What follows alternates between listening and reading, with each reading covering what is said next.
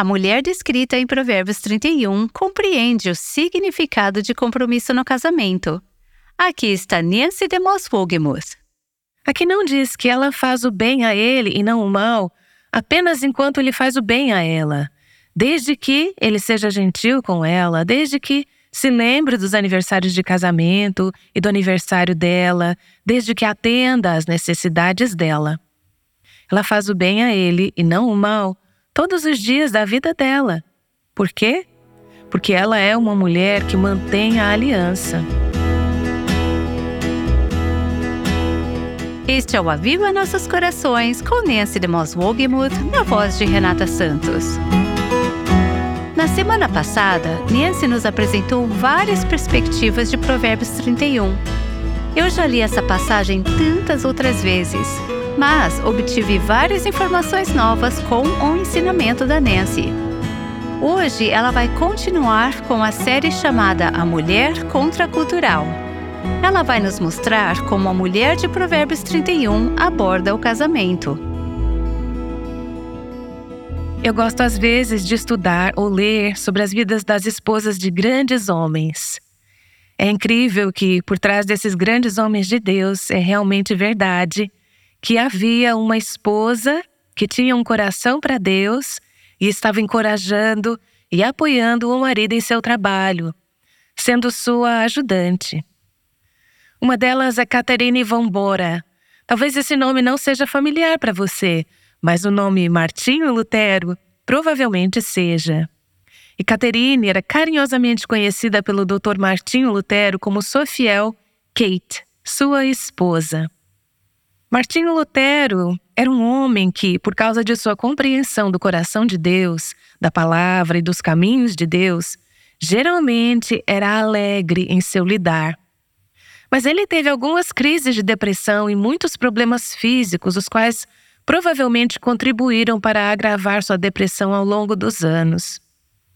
Ele era um homem extremamente ocupado e, por várias razões não menos importantes, das quais provavelmente estava toda a pressão sob a qual ele estava, já que ele era alvo de ataques e ridicularizações durante o nascimento da reforma protestante. Então, houve momentos em sua vida de verdadeira luta contra a depressão física e emocional. E Deus me deu a mulher certa, Kate ou Caterine. Quando lemos sobre ela, descobrimos que, em vez de murmurar nessas épocas em que ele estava muito desanimado, ela fazia tudo o que podia para confortá-lo, encorajá-lo e animá-lo. Houve uma ocasião em particular em que ele estava em profunda crise de depressão e nada do que Kate fazia parecia ser capaz de tirá-lo da depressão. Lutero acabou saindo de casa por alguns dias para tentar recuperar sua alegria. Foi embora para ficar sozinho e tentar se restaurar. Mas quando ele voltou, estava ainda mais desanimado. Conta-se que quando ele entrou em casa, encontrou Caterine sentada no meio da sala, vestida com um vestido preto, com um pano preto jogado sobre ela, parecendo muito triste. Ela tinha um lenço branco na mão que estava molhado, como se tivesse sido umedecido com suas lágrimas. Quando o doutor Lutero a encorajou a contar o que estava acontecendo, a princípio ela estava hesitante. Então ela disse: Ó oh, querido doutor, o Senhor nos céus está morto e essa é a causa da minha tristeza. Momento em que ele explodiu em risadas. Sabendo que ela estava fazendo isso, para mostrar a ele como ele estava agindo. E ele disse: Oh, querida Kate, a verdade. Eu tenho agido como se não houvesse Deus nos céus. E conta-se que, a partir desse momento, sua melancolia e desespero o deixaram. Vemos neste testemunho uma mulher que sabia como fazer bem ao marido, como encorajá-lo e como ser uma ajudante adequada para ele. Este é o cerne da questão no próximo versículo de Provérbios 31. Chegamos agora ao versículo 11. Estamos lendo sobre uma mulher virtuosa, uma mulher excelente. Vimos no versículo 10 de Provérbios 31 que ela é rara, que ela é mais valiosa do que qualquer quantidade de riqueza material que seu marido poderia ter. Então, o versículo 11 nos diz: Seu marido tem plena confiança nela e nunca lhe falta coisa alguma. O versículo 12 diz: Ela só lhe faz o bem e nunca o mal, todos os dias da sua vida. Eu adoro esses dois versículos porque eles descrevem algo que é verdadeiro para uma mulher que reverencia o Senhor e como isso afeta o seu relacionamento com o marido. Seu marido tem plena confiança nela e nunca lhe falta coisa alguma ou nenhuma necessidade de lucro, sua tradução pode dizer. A NVI diz que nunca lhe falta coisa alguma. Ele confia nela e nela tem tudo o que precisa. E depois o versículo 12 diz assim: Ela faz o bem a ele e não o mal todos os dias da vida dela. Quando leio esses versículos, algumas palavras vêm à minha mente. Primeiro, a palavra óbvia, confiabilidade. Aqui está uma mulher em quem se pode confiar. Em seguida, a palavra lealdade. Ela é leal ao marido. Ela tem um compromisso permanente, incondicional e vitalício de agir da maneira que seja de acordo com os melhores interesses dele, não para servir a si mesma, mas para servir ao marido. Eu gosto de como a Bíblia amplificada nos apresenta esse versículo. Ouça o que diz. O coração do marido confia nela com confiança e depende e acredita nela com segurança, para que ele não tenha falta de ganho honesto ou necessidade de saque desonesto. Ela conforta, encoraja e faz o bem a ele enquanto houver vida dentro dela. Essa é a descrição de uma mulher que é leal, ela tem um relacionamento de aliança com o seu Deus que a capacita a manter o seu relacionamento de aliança com o marido, independentemente do que ele faça. E nem pense por um momento que esse marido nunca erra, que ele nunca falha ou que ela não precisa amá-lo incondicionalmente, baseado na fé e não em seus sentimentos. 1 aos Coríntios 7, Diz que a mulher piedosa está preocupada em como pode agradar o marido, no versículo 34. Ela está sempre procurando maneiras de fazer o bem a ele. Podemos também encontrar nas Escrituras exemplos de algumas mulheres que fizeram mal a seus maridos e não o bem. Quem é a primeira que vem à mente? A primeira mulher, Eva a mulher que foi feita para ser uma ajudante e se tornou uma tentadora. E vemos também as esposas de Salomão que afastaram o seu coração de Deus. E Jezabel? Esse nome, meio que para nós, epitomiza a mulher má. Mas ela não era apenas uma mulher má, ela era uma esposa má que fez mal ao marido. Ela instigou o marido a cometer maldades. Você se lembra da esposa de Jó, que incentivou o marido a amaldiçoar a Deus e morrer quando ele estava sofrendo? Provérbios fala de mulheres que fazem mal a seus maridos e não bem. Fala de uma mulher briguenta, uma mulher contenciosa que torna a vida miserável para o marido. Acho que todas nós, como mulheres, Sabemos o que é ser contenciosa, ser aquela mulher sempre choramingando pelos cantos, que faz o marido desejar que ele pudesse morar no canto do telhado ou no deserto, pois essa mulher só lhe dá canseira e não faz bem a ele. Pelo contrário, ela lhe faz mal. Ela faz o bem a ele todos os dias da sua vida. Ele confia nela, ele não tem falta de ganho. Ela faz o bem a ele e não o mal todos os dias de sua vida. Por quanto tempo?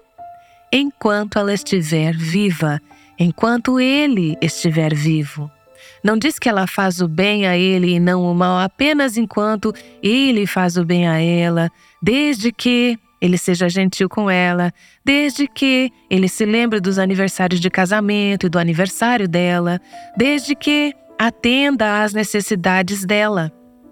Ela faz o bem a ele e não o mal todos os dias da vida dela. Por quê? Porque ela é uma mulher que mantém a aliança. Ela é uma mulher que fez um voto e o seu voto foi primeiro para Deus. Então ela diz: Serei fiel a você, independentemente do que você faça ou deixe de fazer comigo. Ela é fiel em questões financeiras. Ela não vai gastar além de seus meios. Ela vai fazer o bem a ele e não o mal todos os dias de sua vida. Tem uma amiga que me contou recentemente como é desconcertante para ela. Ela disse: Temos uma amiga que mora em uma casa de milhões e seu marido trabalha como louco para tentar pagar as contas, porque a esposa não consegue se contentar em viver dentro de seus meios. A mulher de Provérbios 31 é fiel, ela é leal, ela é uma mulher que mantém a aliança expressando o coração do marido em casa e com os filhos. Quando ela dá direção às crianças, ela representa o coração do marido e ele pode confiar nela. Quando ele está fora de casa, ela está transmitindo os desejos do coração dele em casa. Ele pode confiar nela para falar bem dele e guardar os seus segredos, não sair por aí tagarelando coisas para outras mulheres, que são assuntos privados em seu casamento. Ele pode confiar nela na forma como ela fala sobre ele. Ele pode confiar nela para proteger sua reputação. Precisamos esclarecer, porém, que ao dizer isso, não necessariamente quero dizer em absoluto. Há momentos em que fazer o bem ao marido pode significar apelar para as autoridades apropriadas na igreja ou as autoridades civis.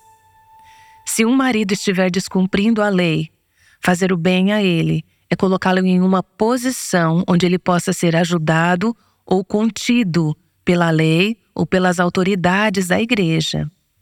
Portanto, o conceito é que você sempre falará coisas que farão bem a ele, que seu marido pode confiar sua reputação em suas mãos. Eu fico muito triste ao ouvir mulheres fazendo piadas que são piadas negativas, sarcásticas ou comentários depreciativos sobre seus maridos. E todas riem, mas não está certo. Ela não está sendo confiável, ela não está sendo fiel, ela não está sendo leal. Esse homem, porém, pode confiar em sua esposa para atender às suas necessidades físicas. Ele não precisa procurar se saciar com outras mulheres. Ele não precisa procurar intimidade conjugal em outro lugar, porque a sua esposa é fiel. Quer ela sinta vontade ou não, ela está comprometida em ser doadora no aspecto físico de seu casamento para atender às suas necessidades sexualmente. Senhoras, mulheres, deixe-me dizer aqui: se você não atender às necessidades físicas e sexuais do seu marido, a outra mulher em algum lugar que ficaria feliz em fazê-lo. E você pode acabar colocando-o em uma posição onde, não justificando, não desculpando seu pecado, mas você pode torná-lo mais vulnerável à tentação e à imoralidade se não for fiel a ele, mesmo em seu relacionamento físico e sexual, como doadora. Ela é fiel ao voto do casamento. Eu ouço e leio sobre mulheres, mulheres cristãs, deixando seus maridos e deixando seus filhos. Vinte anos atrás isso era impensável, certamente muito incomum.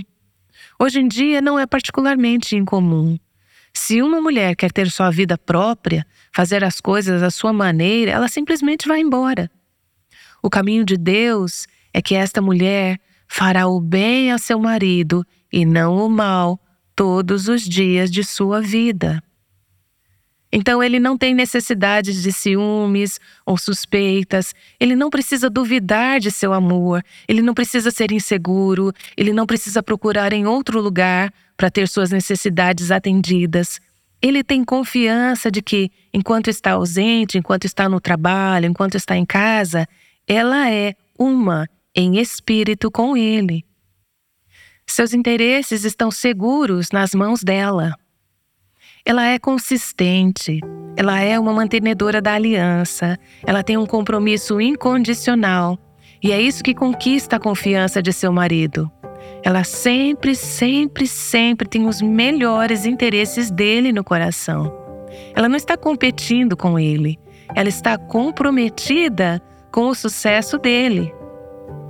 Isso é o que inspira um homem a ser digno de sua devoção. Ele se eleva a isso porque sabe que tem uma mulher que é um trunfo, não um fardo. Uma mulher que o apoia, encoraja e ajuda de todas as maneiras possíveis. Você não precisa ter um doutorado para ser esse tipo de mulher. Você não precisa ser incrivelmente talentosa para ser esse tipo de mulher. Você não precisa ser fisicamente atraente para ser esse tipo de mulher. Você só precisa ter um coração que reverencia ao Senhor. A partir desse coração para Deus virá esse tipo de compromisso e devoção ao seu homem, ao seu marido.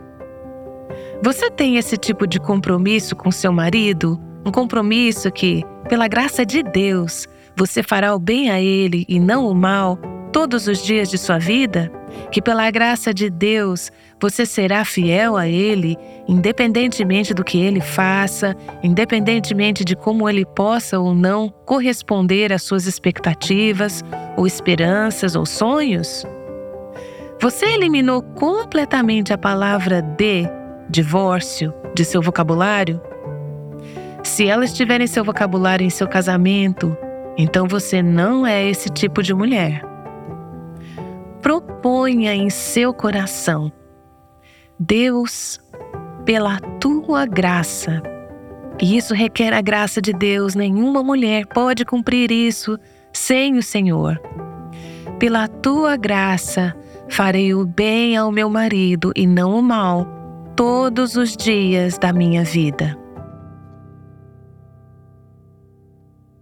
Daqui a pouco, Nancy DeMoss Wogemuth continuará esse tópico com algumas mulheres que às vezes fizeram mal aos seus maridos. Elas estão em um processo de aprendizado, assim como você e eu. Você está pronta para se tornar mais parecida com a mulher contracultural de Provérbios 31? Então, pegue uma cópia de um livro útil que Nancy e algumas outras mulheres piedosas escreveram ele se chama Tornando-se a Verdadeira Mulher de Deus.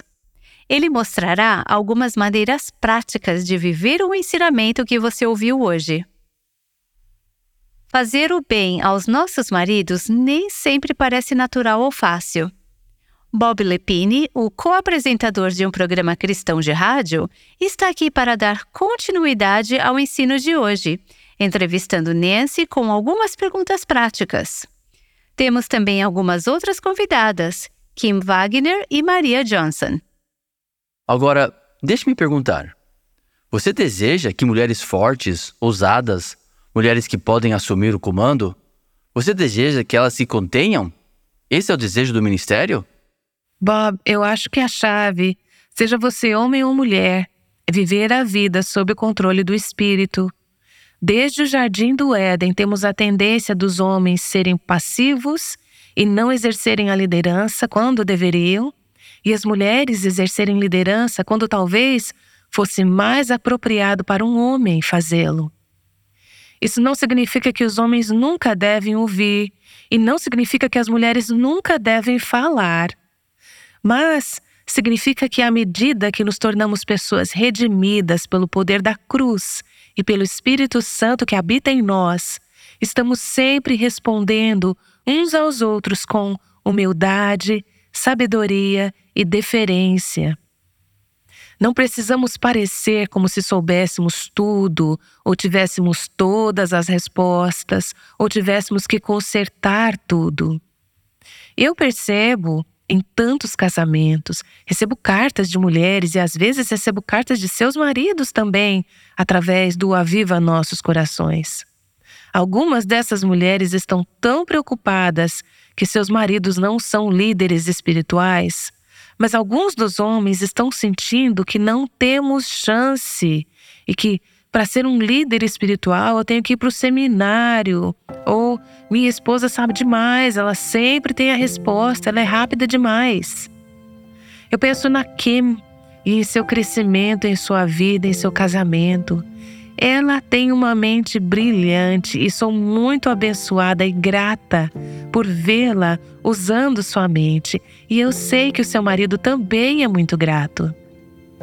A igreja que ele pastoreia é abençoada através da vida da Kim. As mulheres que ela ensina também são gratas à sua vida, mas ela aprendeu a expressar sua mente brilhante de maneira quebrantada e gentil, considerando os outros. Talvez isso se resuma à humildade e à submissão, submissão ao Espírito de Deus. Isso é o que estamos tentando desafiar as mulheres a fazer. Quão difícil é para você ser assim agora, Kim? É um processo, momento a momento, mas não é mais tão desafiador como no início, porque no início eu nem percebia. Através do envolvimento com a palavra, esse processo tem se tornado mais fácil. Também se tornou um ato de adoração para mim, ao Senhor, porque reconheço que foi Ele que me criou com certos traços de personalidade ou habilidades mas quando eu abuso desses traços ou quando não sou semelhante a Cristo em meu comportamento, isso traz vergonha ao seu nome. Então, quando ofereço as minhas características como atos de adoração a Ele, para colocá-las sob o controle do Espírito, há uma verdadeira alegria em fazer isso. E isso não significa que eu não tente liderar ou que não esteja em posições que o Senhor me permite fazer isso.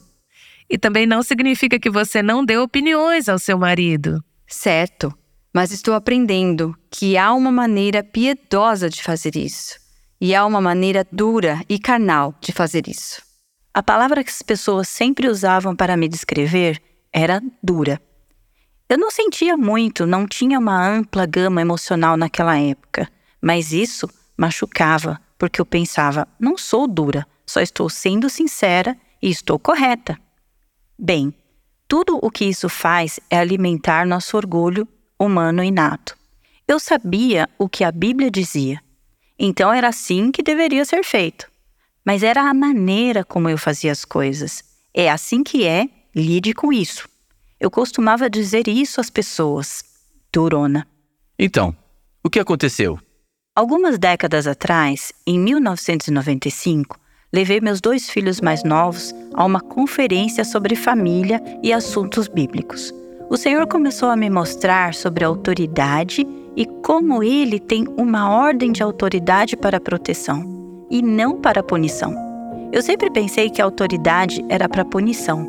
Esse sempre foi meu exemplo e como eu havia demonstrado isso para os outros. Coisas sobre o design de Deus e até mesmo a família em que você nasceu. Deus não comete erro. Na verdade, eu sentia que odiava meus pais, que odiava minha família. Eu sentia que odiava tudo sobre a minha infância. Então Deus começou a corrigir muitas coisas e me mostrar sobre como nossas vidas deveriam ser. Mas eu não tinha ideia como isso aconteceria. Na primeira noite da primeira sessão, cheguei em casa e pedi desculpas ao meu marido. Quer dizer, depois que segurei o queixo caído dele. Eu disse que tinha sido a chefe da casa e estava conduzindo tudo, e eu não sabia que ele deveria ter esse papel. Eu ia corrigir isso, mas não sabia como. Ele estava tão emocionalmente afastado e falou algo do tipo: Ah, claro, a Maria vai mudar. Mas Deus realmente começou a me mudar. E logo depois disso, o Senhor trouxe a Nancy para a minha vida. E através da Nancy, o Senhor começou a me mostrar como. Como não apenas a parte teórica da Bíblia. Sabe como é? Podemos dizer que sabemos tudo sobre a Bíblia. E foi o que eu fiz. Sim, Nancy nos leva à palavra. Mas mais do que isso, ela nos leva ao Senhor. Ela me perguntava como o Senhor age em uma situação como essa. Ou como o Senhor respondeu a essas pessoas nessa situação. E Deus usou a vida da Nancy, que é, eu acho, uma mulher muito forte. para nos mostrar como Cristo gostaria que tratássemos as pessoas. Sou muito grata pelo Aviva Nossos Corações. Fico tão grata sempre que tenho o privilégio de participar nesse ministério. Não é empolgante perceber que a mudança é possível, mesmo quando maus hábitos parecem enraizados? Maria Johnson compartilhou seu testemunho com Nancy DeMoss Wogemuth e o co-apresentador convidado de hoje, Bob Lepine, sobre o que significa ser uma mulher contracultural. É muito animador ver mulheres sendo transformadas, assim como suas famílias, pela palavra de Deus que é ensinada aqui no Aviva Nossos Corações. Nossos corações estão cheios de gratidão, alegres em dizer que Deus tem alcançado milhares de vidas no nosso Brasil por meio do ministério Aviva Nossos Corações. Mulheres como Maria, ajudando-as a trilhar no caminho de uma mulher contracultural como uma organização sem fins lucrativos, o Ministério depende de patrocínios e contribuições de qualquer valor para atender às oportunidades maravilhosas, cada vez maiores, que Deus coloca diante de nós. Se você tem sido abençoada pelo Ministério Aviva Nossos Corações e deseja ver um impacto ainda maior na vida das mulheres e suas famílias aqui no Brasil, considere ser uma ouvinte ativa através de suas orações e doações. Você pode obter mais informações de como doar no nosso site www.avivanossoscoracóis.com/doações. Quando você pensa em boas obras, o que lhe vem à mente? Talvez algo como ajudar em uma cozinha comunitária ou em um asilo você percebe que pode fazer boas obras em um ambiente ainda mais familiar? Saiba mais sobre isso no próximo episódio. Esperamos por você aqui no Aviva Nossos Corações. O Aviva Nossos Corações é um ministério em língua portuguesa do Revival Hearts com Nancy DeMoss Wogemuth, chamando as mulheres à liberdade, à plenitude e à abundância em Cristo.